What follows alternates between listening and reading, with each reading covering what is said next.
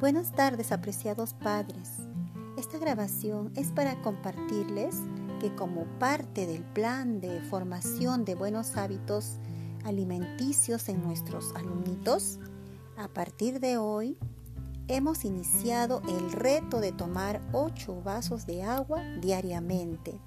Por ello pedimos, por favor, nos apoyen alistando cada día 8 vasos de agua en una jarrita o termo, pues eh, lo iremos tomando a lo largo del día.